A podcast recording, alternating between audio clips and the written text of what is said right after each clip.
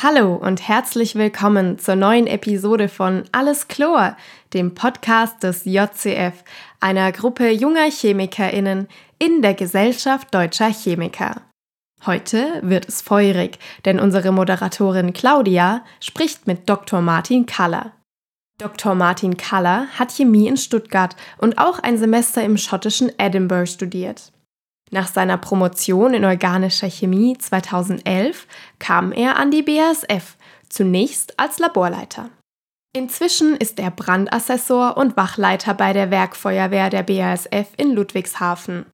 In seinem Beruf ist Martin der fachliche Vorgesetzte für alle Leute, die im abwehrenden Brandschutz auf der Wache Süd arbeiten.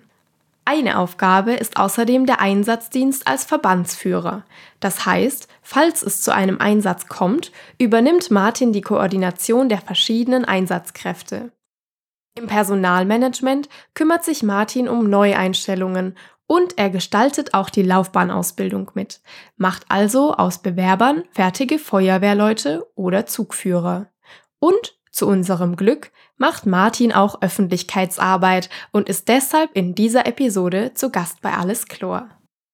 In dieser Episode gibt es kein Experiment des Monats, denn Erik von experimenteshows.de befindet sich in der Sommerpause. Dennoch wünsche ich viel Spaß beim Interview von Claudia mit Dr. Martin Kaller.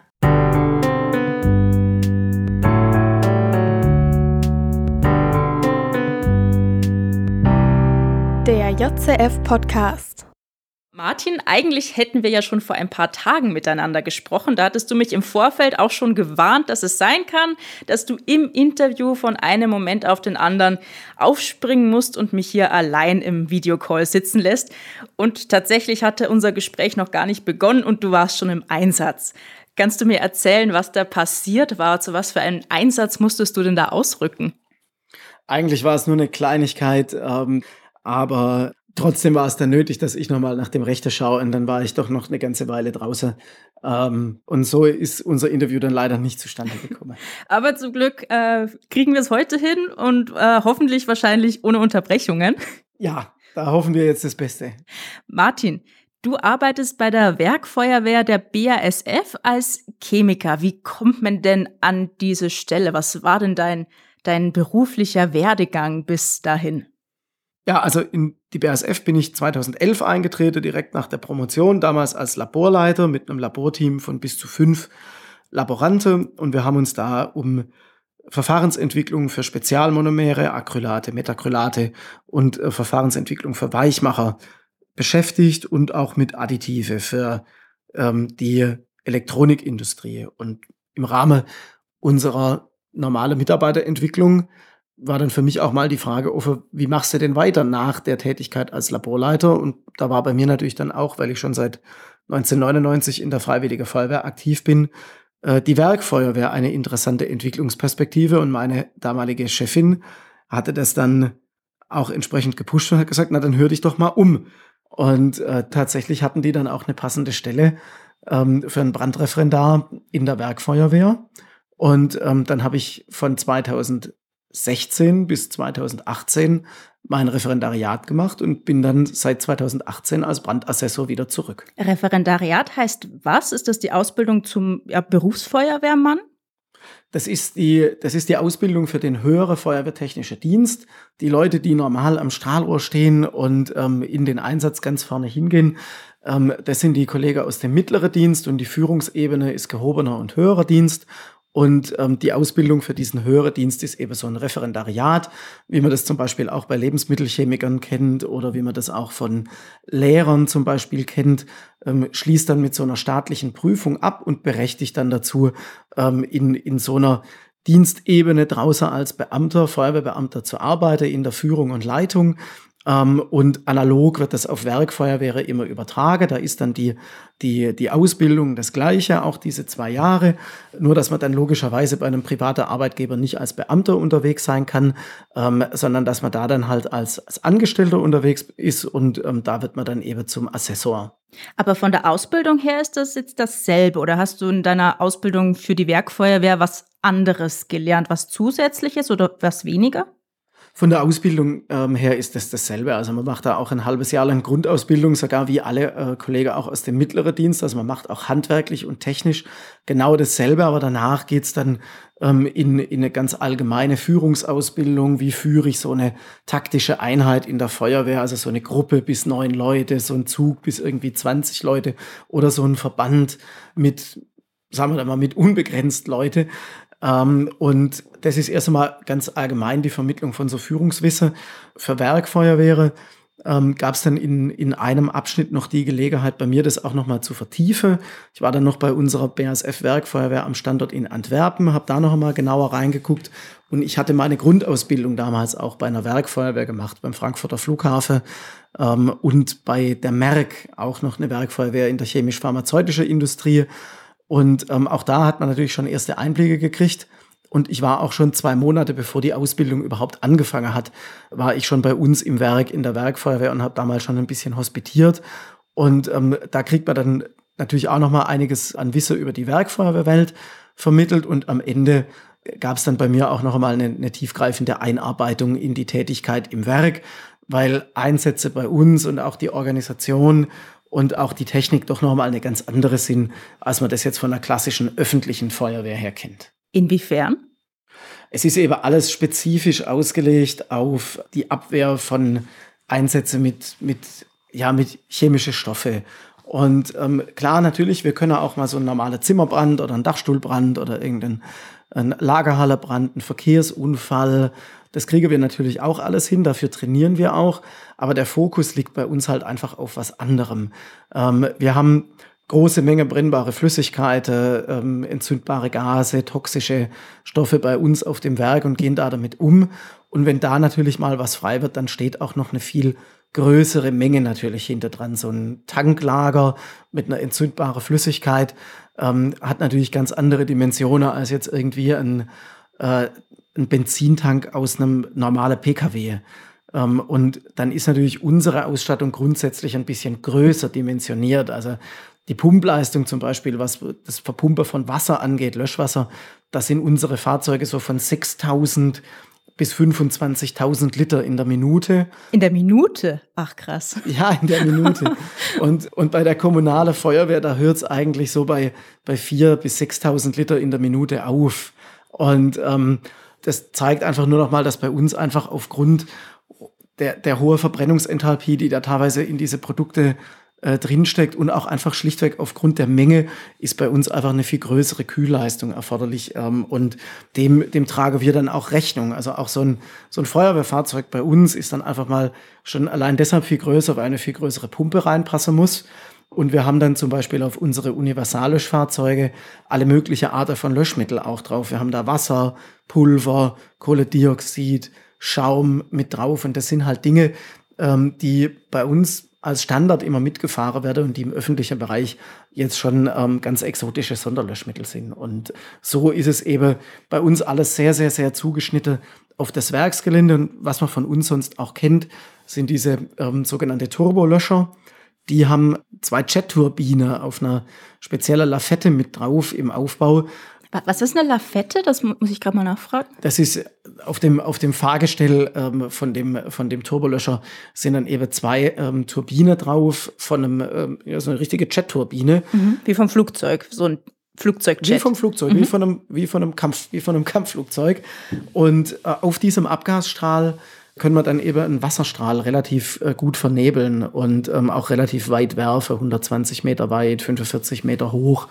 Und da kann man eben dann auch eine wunderbare Kühlleistung durch dieses ganze Wasser in eine Anlage reinkriegen. Wir können da damit Brände löschen und wir können da damit auch ähm, ausgetretene Stoffe aus der Atmosphäre ähm, rauswaschen, niederschlagen, abdrängen. Ähm, und das sind eben einfach auch Dinge, die man, die man im öffentlichen Bereich so auch gar nicht braucht, weil ähm, ein derartiges Szenario kommt im Wirkbereich von einer öffentlichen Feuerwehr einfach nicht vor. Und die Leute, die jetzt in der Werkfeuerwehr arbeiten, also wissen die dann auch immer sofort, äh, welches Löschmittel sie benutzen, Wasser, ähm, irgendwelche Schäume, ähm, Pulver und so weiter? Oder, oder anders gefragt, also die Leute, die dort arbeiten, sind die sowohl Feuerwehrleute als auch ChemikerInnen? Na, die haben natürlich alle eine, eine spezielle Ausbildung und ähm, auch eine spezielle Ortskenntnis, Produktkenntnis, Verfahrenskenntnis und finde sich im Werk natürlich dann auch entsprechend zurecht. Und das ist auch eine Sache, die uns von der Berufsfeuerwehr sehr stark unterscheidet, weil ähm, im, im Bereich von so einer öffentlichen Feuerwehr, die, die, die können ja gar nicht alle Gebäude im Stadtgebiet kennen. Und ähm, bei uns mit 2000 Gebäude auf dem, auf dem Gelände, wenn man da viele Jahre mal mit dabei ist und Begehungen gemacht hat und auch die Einsätze gesehen hat, wir kennen natürlich alle Wege im Werk. Wir kennen die kürzeste Wege in Relation zum, äh, zu jeder Windrichtung, wie wir zu irgendwelcher Anlage finden. Und ähm, jeder, jeder kennt die meisten der Anlage dann auch irgendwie von innen, weil er dort mal einen Unterricht gemacht hat, weil er dort mal eine VB-Begehung gemacht hat für den vorbeugenden Brandschutz. Wir machen mit jedem Betrieb ab einer gewissen Kategorie machen wir jedes Jahr eine Einsatzübung. Das sind ungefähr 200 Übungen, die wir pro Jahr machen. Und auch da kennt man natürlich dann die Betriebe innen drin. Und das ist auch eine Sache, die uns neben unserer speziellen Technik auch noch einmal ähm, natürlich besonders qualifiziert und befähigt, auf diesem Werk ähm, da eine, eine gute Gefahrenabwehr zu machen, weil wir halt einfach wissen, ähm, was da gehandhabt wird, weil wir wissen, wo das gehandhabt wird und weil wir wissen, welche Gegenmaßnahme wir treffen können, um das dann auch wieder einzufangen. Ähm, wir haben einige Chemiker, Verfahrenstechniker, Ingenieure bei uns in der, in der Leitung der Werkfeuerwehr. Das ist dann aber immer im Führungsdienst. Ja, wir ähm, können dann natürlich auch den Einsatz von einem Löschmittel anordnen. Aber wenn das kleinere Dinge sind, wo, wo dann nicht unbedingt jetzt die große Führung mitführt, da haben unsere Brandmeister ähm, und, und ähm, die, die Staffelführer bei uns die haben auch das notwendige Wissen, um da das passende Löschmittel auszusuchen. Also wir trainieren ja auch darauf, ähm, die passende Auswahl zu treffen und unsere Konzepte, ähm, ja, keep it smart and simple. Es gibt dann auch gar nicht so viel Auswahl. Na, das sind im Wesentlichen zwei verschiedene Schaummittel, die wir dann haben. Da ist bei einem, ähm, das ist ganz dediziert für einen Anwendungsfall und die anderen dann quasi für alles andere. Da kann man sich auch nicht viel vertun, wenn man mal in die Richtung ähm, auswählt. Die anderen Löschmittel ähm, ergibt sich dann aus, aus der Ausbildung und aus dem ähm, Stoff, der da halt gerade vielleicht ausgetreten ist oder brennt, was man dann auswählt. Und äh, welche Gefahrstoffe können jetzt da im Werk der BASF auftreten? Also BASF ist ja riesig, da wird ja sehr viele Stoffe verarbeitet, synthetisiert, hergestellt und so weiter. Das ist dann eine, eine riesige Menge, die man da, wo, wo man mögliche Gefahrfälle im Kopf haben muss und dann genau wissen, wie reagieren. Man muss natürlich nicht für jeden Stoff ähm, ganz spezifisch auswendig wissen, was, was man für den jetzt anwenden muss. Aber natürlich, brennbare Flüssigkeit äh, ist dann klar, da verwendet man natürlich Schaum als, ähm, als Löschmittel. Und bei allem anderen haben wir natürlich, ähm, also nur nochmal, um da ein bisschen auszuholen, ne? das Werksgelände ist 10 Quadratkilometer groß. Ähm, wir haben jedes Jahr ungefähr 7,5 Millionen Tonnen Produkt, ähm, die wir aus eigener Produktion verkaufen. Ähm, es gibt ungefähr 200 Anlagen auf dem Werksgelände und wir machen natürlich eine Chemie, die beginnt beim Cracker-Feed, bei Nafta, äh, beginnt dann vom Steam-Cracker, geht dann downstream bis zu einem äh, Produkt, was ja in der Regel nicht vom Endkunde gekauft wird, sondern von einem Kunde, der es dann nochmal weiterverarbeitet, bis es dann zum Endkunde kommt. Aber da haben wir ähm, auch so über 2000 Produkte auf dem Werk und noch ähm, etliche mehr an, an, Zwischen, an Zwischenstoffe. Wir haben da aber auch ein sehr, sehr gutes System. Die wichtigsten Dinge sind bei uns in den Einsatzunterlagen schon mit drin. Und ähm, wenn wir ein Ereignis haben in irgendeinem der Betriebe, dann gibt es auch bei uns einen sogenannten betrieblichen Einweiser. Der weiß dann auch, was im Betrieb gehandhabt wird. Der bringt uns innerhalb kürzester Zeit die Sicherheitsdatenblätter an die Einsatzstelle und dann können wir dort auch nochmal nachschauen, ob das ausgewählte Löschmittel natürlich dann gerade für den Fall, den wir vorliegen haben, auch geeignet ist. Jetzt hattest du gerade äh, mal kurz gesagt, dass wenn ein, eine Flüssigkeit Brand ähm, besteht, dann wird mit Schaum gelöscht. Warum? Bei so einer brennbaren Flüssigkeit, man kann das ja ähm, am ehesten noch vergleichen mit Öl oder Fett, ne, wie in so einer Fritteuse. Ähm, das ist jetzt der klassische Fall von so einer brennbaren Flüssigkeit, die mit Wasser nicht mischbar ist. Und da ist natürlich das Problem, wenn ich da jetzt zur Brandbekämpfung mit Wasser draufgehe würde, ähm, ist das Wasser schwerer als die brennbare Flüssigkeit, sinkt dann nach unten auf den Boden und äh, weil es da ja gerade auch brennt, kommt es dann zu einer schlagartigen Verdampfung von dem Wasser. Wir haben also einen gigantischen Siedeverzug und ähm, Wasser dehnt sich volumenmäßig um den, äh, um den Faktor 1700 aus beim Verdampfen Und ähm, dann hat man natürlich aus so einem Liter Wasser plötzlich 1700 Liter gemacht. Und mit diesem fein vernebelten Wasser macht man dann natürlich auch eine immens große Tröpfchenwolke, die dann aufgrund des Brandes natürlich sich auch sofort entzündet und dann ähm, verschlimmert man die Situation natürlich dadurch. Und Schaum hat eine andere Löschwirkung, wirkt im Prinzip, um bei dem Bild mit der, mit, mit der Fritteuse oder bei einer Pfanne zu bleiben, ähm, da kann ich es dann natürlich am besten löschen, wenn ich den Deckel einfach oben drauf mache und den Sauerstoff aus der Reaktionszone abhalte. Und äh, Schaum legt sich dann eben wie eine Decke über die brennbare Flüssigkeit oben drüber, trennt dann den Brennstoff vom Sauerstoff kühlt auch noch ein bisschen über das Wasser, was in dem Schaum eh noch mit drin ist. Und dann kriegen wir auch so einen Brand relativ leicht aus. Also so ein Öl-Fettbrand ist jetzt so, würde ich mal behaupten, das Gefährlichste, was einem in der heimischen Küche, im heimischen Haushalt am Bränden passieren kann. Was sind denn so die gefährlichsten Stoffe, die bei euch so passieren können? Habt ihr Flusssäure zum Beispiel auf dem Werksgelände oder so Chlorgas oder extrem starke Säuren wären jetzt so Sachen, die mir aus meinem Chemiestudium einfallen als Stoffe, mit denen ich nie zu tun haben durfte, natürlich. Es gibt jetzt nicht den einen Stoff, wo wir sagen, uh, das ist jetzt das Gefährlichste.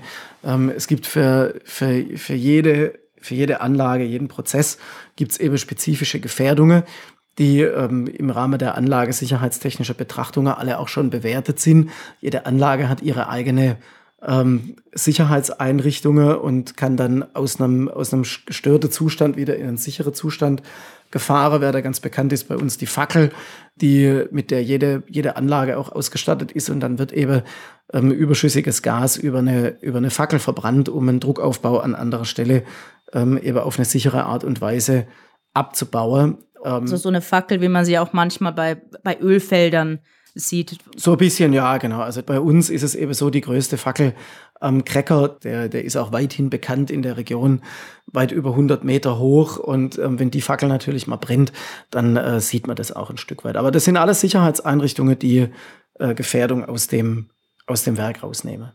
Wie oft kommt die Werkfeuerwehr denn zum Einsatz?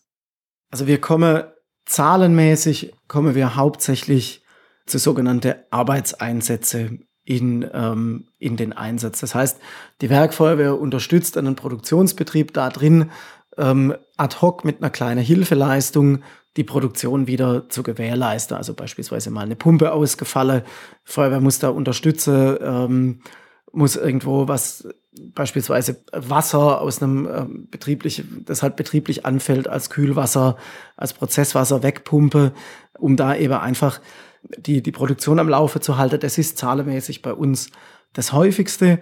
Brände und Produktaustritte sind bei uns sehr, sehr selten. Ich hatte ja vorher auch schon gesagt, es gibt ausgeklügelte Anlagesicherheitskonzepte, ähm, dass sowas schon alleine aus der, aus der Konzeption der Anlage raus nicht passiert. Und von daher sind solche ähm, Einsätze doch eher selten. Diese Sicherheitskonzepte, ist das auch ein Teil deines Berufes, die zu entwickeln und zu gewährleisten, dass die auch funktionieren oder kommt das von anderer Stelle? Also die Anlagesicherheit ist eine eigene, ist eine eigene Einheit, aber der vorbeugende Brandschutz, der ist natürlich ein Teil der Werkfeuerwehr. Und ähm, zur Werkfeuerwehr gehört mittlerweile auch der Explosionsschutz. Und das heißt, die Explosionsschutzkonzepte und die Brandschutzkonzepte, die werden innerhalb der Werkfeuerwehr entwickelt. Das sind natürlich dann auch alle andere Fachspezialisten, ob das jetzt Arbeitssicherheit oder Anlagesicherheit ist, mit involviert. Und gemeinsam entsteht dann eben so ein Sicherheitskonzept für eine Anlage. Und wenn jetzt tatsächlich mal was los ist, wenn jetzt ein Alarm reinkommt, kommt ein Alarm quasi automatisch bei euch an? Gibt es dafür automatische Systeme oder, oder bekommt der einen Anruf? Auch da gibt es beide Wege. Es gibt einmal natürlich den klassischen Weg über den Notruf äh, 112, der auch bei uns im Werk läuft. Und welche Fragen werden da gestellt? Also, also normalerweise kennt man ja diese fünf W-Fragen. Wo ist was passiert? Wer ruft an? Was ist passiert? Wie viele Betroffenen? Und dann fünftes W, warten auf Rückfragen. Bei euch auch so oder kommt noch ein W dazu? Wenn jemand anruft, so wichtig sind diese, ähm, diese 5W-Frage auch nicht. Man hat das früher immer vermittelt, dass man sich da, dass man sich daran orientieren soll. Ähm, aber viel wichtiger ist einfach dran zu bleiben und die Frage von dem Leitstelle-Disponent, der den Notruf entgegennimmt, sauber zu beantworten. Und nicht einfach zu sagen, hier bei mir im Gebäude brennt kommt schnell und dann aufzulegen. Wir können dann zwar zurückrufen, aber ob wir da noch jemand antreffen, ist die andere Frage. Und so beginnt normalerweise so eine Notrufannahme auf der Seite vom Disponent mit ähm, Notruf, Werkfeuerwehr BASF, wo befindet sich der Notfallort? Und äh, dann wird die Gegenseite schon sagen, wo, wo sie sich befindet und wo ein entsprechender Notfall eben stattgefunden hat und ob es sich jetzt um einen Verletzter handelt, der einfach nur eine Verletzung hat und es gibt kein Feuer und kein, äh, kein Produktaustritt. Und ähm, dann wird da eben einfach nochmal weiter gefragt, na, wo, wo ist das passiert, in welchem Gebäude äh, sind sie unterwegs, sind Personen betroffen, ist da ein Stoff ausgetreten, äh, brennt es eventuell auch, wo läuft das hin, ähm, läuft es auf eine befestigte Fläche oder läuft es irgendwo ins Unbefestigte mit rein. Unbefestigt heißt dann, dass kein Asphalt da ist, also dass es zum Beispiel den Boden kontaminieren könnte. Zum Beispiel, genau. Das ist dann auch wichtig, in welche in welche Richtung sich das ausbreitet, wie viel ähm, da austritt, äh, welche Temperatur dieses austretende Medium hat, ob das jetzt ein, ein, ein heißes Gas ist oder eine, ein, ein tiefkalter Feststoff, macht natürlich dann auch schon einen Unterschied ähm, in, der, in der Herangehensweise, wie man dann dahin geht. Und dann ist natürlich auch noch die Frage, ähm, hat es Verletzte gegeben?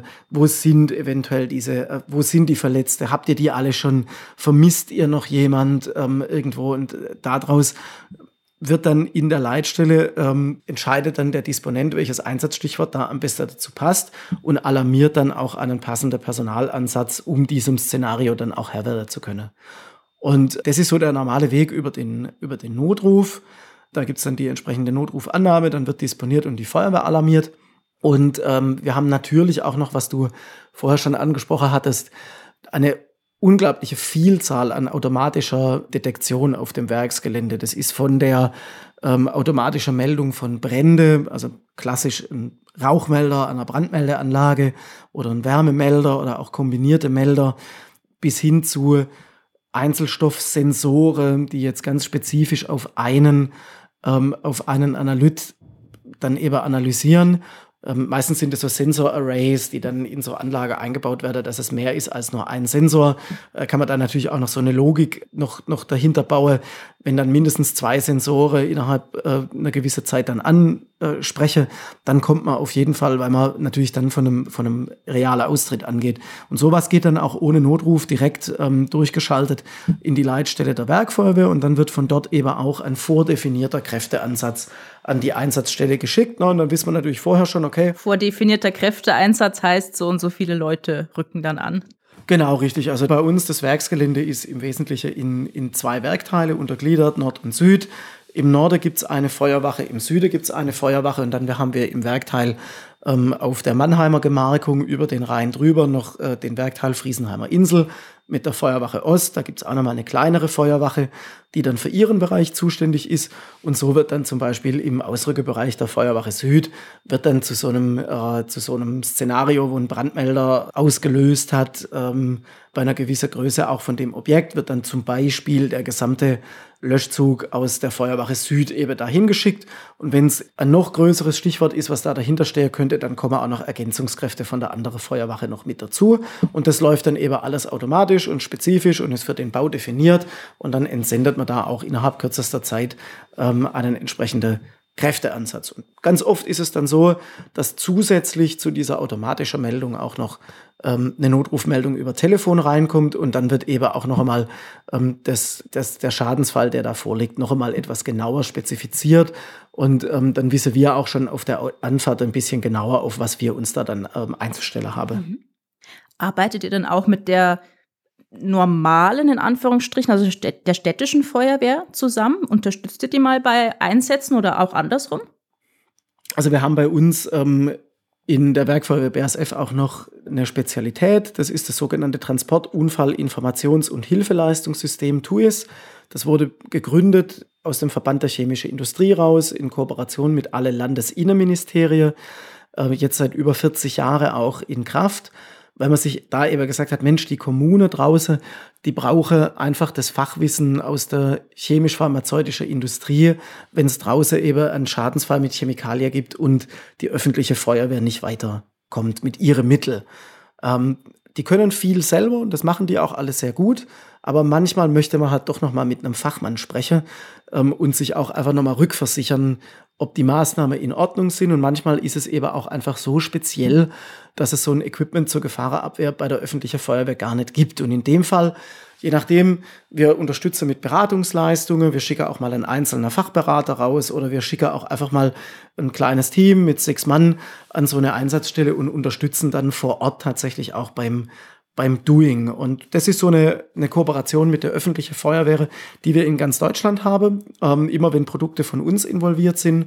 Und wir haben in Mannheim einen sehr großen Rangierbahnhof und auch da kommt es immer mal wieder vor, dass es ähm, ja, dass irgendwas matt tropft vielleicht, irgendwas undicht ist und auch bei solchen Fällen haben wir dann eine, eine, eine gute Kooperation mit unseren Kollegen auf äh, der Mannheimer Seite und unterstützen dann da auch und was es auch gibt, ist die, die sogenannte nachbarschaftliche Hilfe oder so eine Überlandhilfe. Da hilft dann eine Feuerwehr der anderen.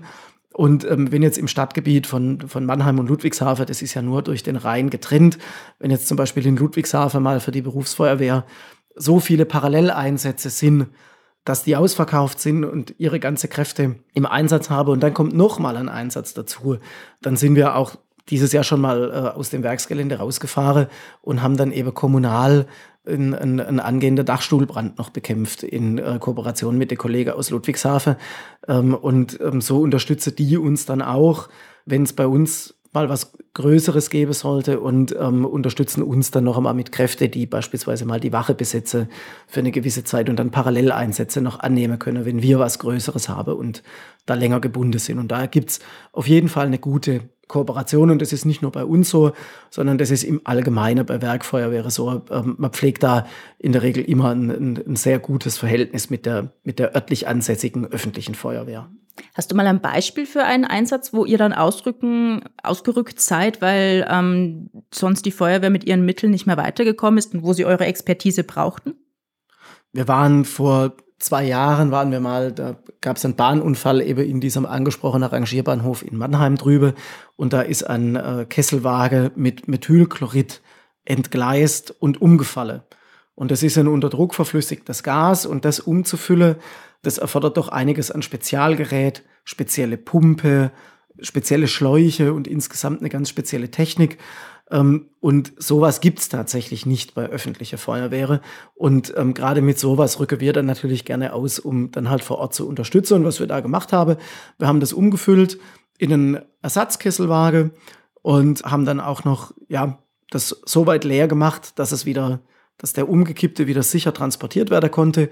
Und ähm, dann konnte man auf die Art natürlich auch das ganze Produkt noch retten und auch noch weiter verarbeiten. Und das ist ein so Beispiel. Und auch im letzten Jahr, ähm, 2022, gab es einen größeren Bahnunfall äh, zwischen Hannover und Berlin auf der Bahnstrecke, die auch als Hochgeschwindigkeitsstrecke für die ICEs genutzt wird, ähm, die dort eben auch eine, die, diese Verbindung da aus, ähm, aus Niedersachsen nach Berlin bietet. Und dort sind vier Kesselwagen damals umgekippt.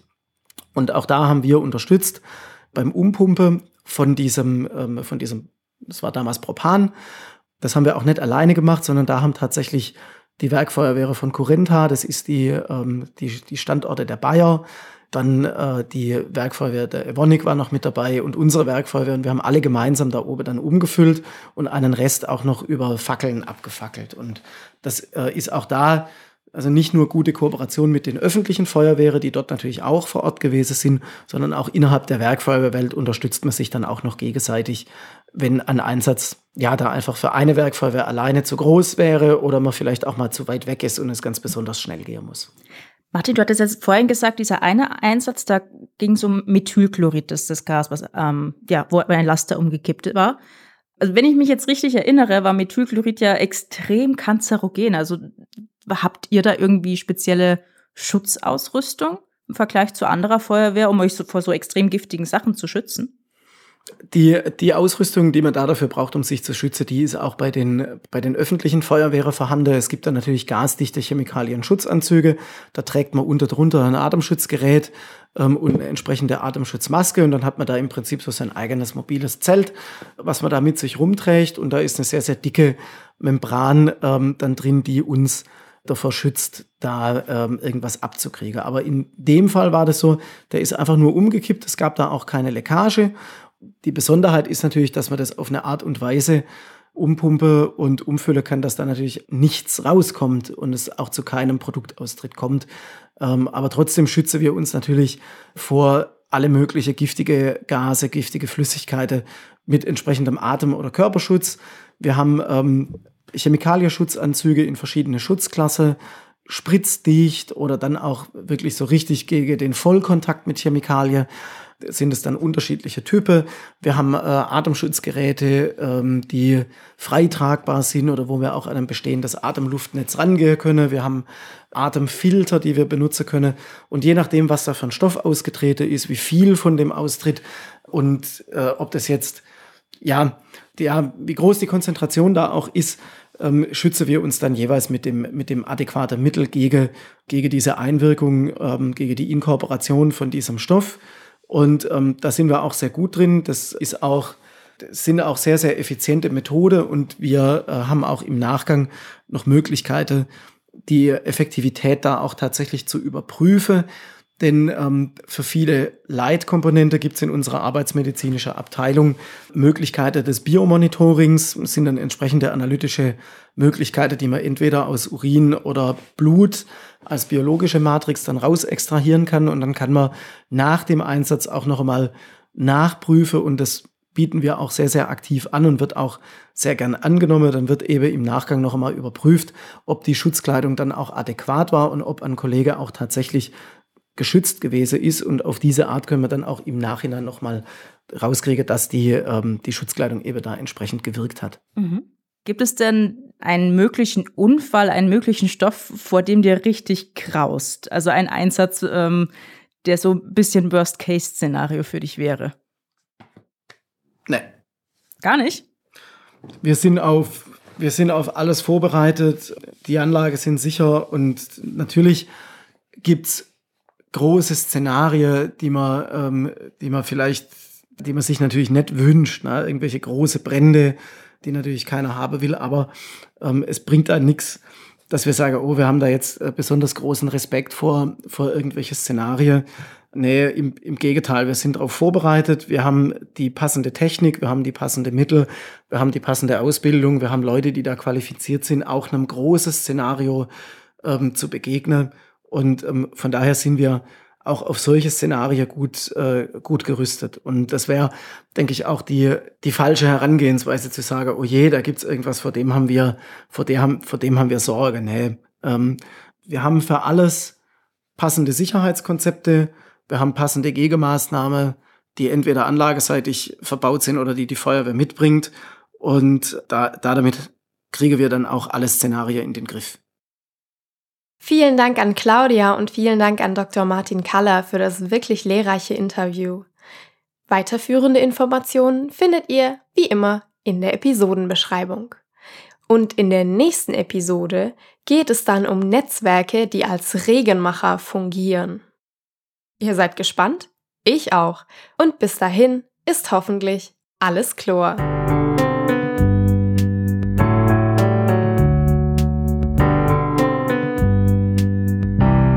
Der JCF Podcast.